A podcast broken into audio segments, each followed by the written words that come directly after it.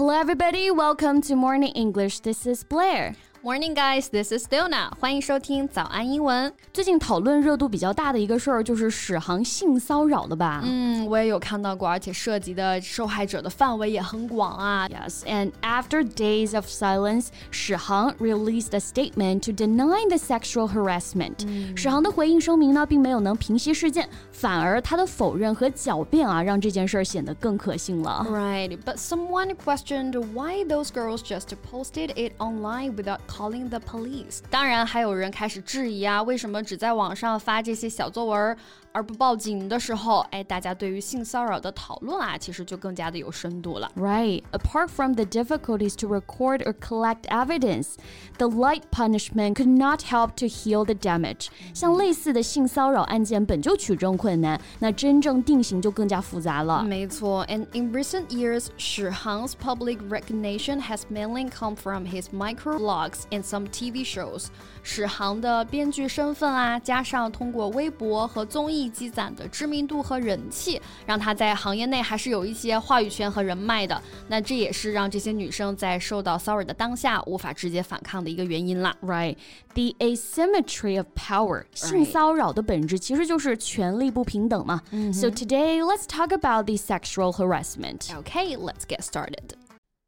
在节目的开始，给大家送一个福利。今天给大家限量送出十个我们早安英文王牌会员课程的七天免费体验权限，两千多节早安英文会员课程以及每天一场的中外教直播课，通通可以无限畅听。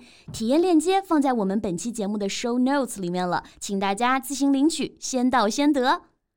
那这种看似只是动手动脚、语言上的挑逗，其实已经引起女生非常大的不适了，没错也是性犯罪的一种啊。我们说 sexual harassment，性骚扰，harass 就是骚扰这个意思，那加上 m e n t 名词后缀啊，变成了 harassment，sexual harassment 就是性骚扰了。没错，那如果要做动词啊，表示性骚扰某人，可以说 sexually harass someone。那那些发生的女生啊，觉得自己被性骚扰了，就可以说 she felt she was being sexually harassed by the writer。 And they hope that what they did could stop him from keeping sexually harassing more women. 嗯，那我们前面也提到啦，这种性骚扰其实就是一些小动作，动手动脚。So here's a phrase: make a pass at someone。这个短语也可以表示性骚扰某人，尤其是在酒吧啊这些场合啊，比如这个时候就会有人过来搭讪，嗯、女生呢还是要来保护好自己啊。For example, when I found that a stranger began to make a pass at me, I gave him a stern look and left. And it can also mean to speak to or touch someone in a way that shows you would like to start a sexual relationship with them、这个短语其实也可以表示因为喜欢某人而展开攻势，准备追求某人这个意思。哎，就有调情这个意思啊。尤其是男生追女生的场合。For example, I tried to make a pass at her, but she wasn't interested. 啊，那这不就是史航的辩词吗？ 他就把那些言语的聊骚啊、骚扰啊定义为调情啦。He looks like to flirt with just about every woman who came to contact with. 所以受害者可能真的不止二十几个啊。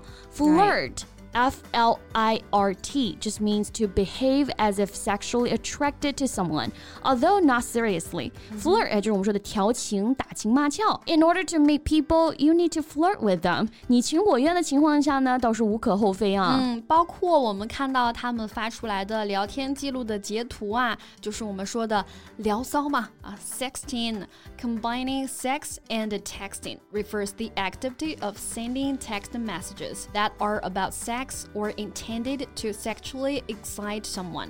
那我们之前讲到的未成年人隔空猥亵，不就是也是通过这种短信的方式吗？ Yes, sexting was becoming a problem in the society. 其实未成年人猥亵和史航性骚扰事件有个共同点啊，就是关系不对等，是强者对弱者的霸凌。没错，史航 is well connected in the entertainment industry, especially for the era of books and dramas.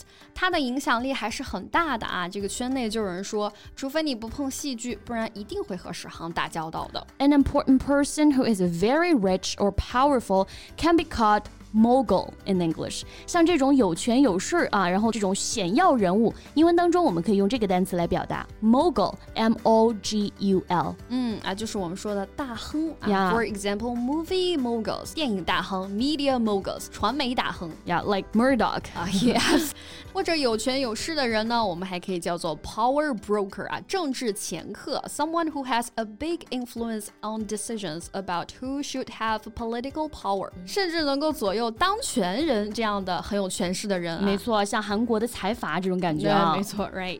那面对那些人所制定的游戏规则，我们一般人又怎么能对抗得了呢？So facing the sexual harassment at beginning, someone just thinks it is an unspoken rule。这次站出来发声的这些受害者们也表示啊，在一开始受到骚扰的时候，哎，可能就只觉得这是不是行业的潜规则呀？ Right, unspoken rules，没有说出来的啊，但大家呢都心知肚明的规则，那就是潜规则了。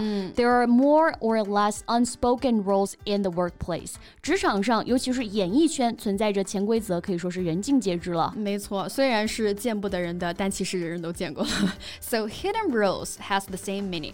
Hidden 啊，就是 hide 藏起来这个词的过去分词。那所以隐藏起来的规则就是潜规则吗 ？Sometimes people have to adapt the hidden rules，尤其是职场新人啊，不得不接受一些职场的潜规则。 That's true. Like you can't leave work on time or before the boss. 比如不能比老板下班早。哎，这个大家应该都基本都是这样啊。啊，说看破不说破啊。那有些潜规则呢，只是没有正式的规范，大家呢也就基本接受了。但是像感情上的，一旦越过了边界，那性质可就不一样了。 That's right. Boundary is the need that has to be expressed through words or behaviors, and the basic line is to respect others. 嗯没错，那也许我们的声音很微弱，但是希望那些受到侵犯的人在听到我们的这些声音之后，多一些反抗的勇气。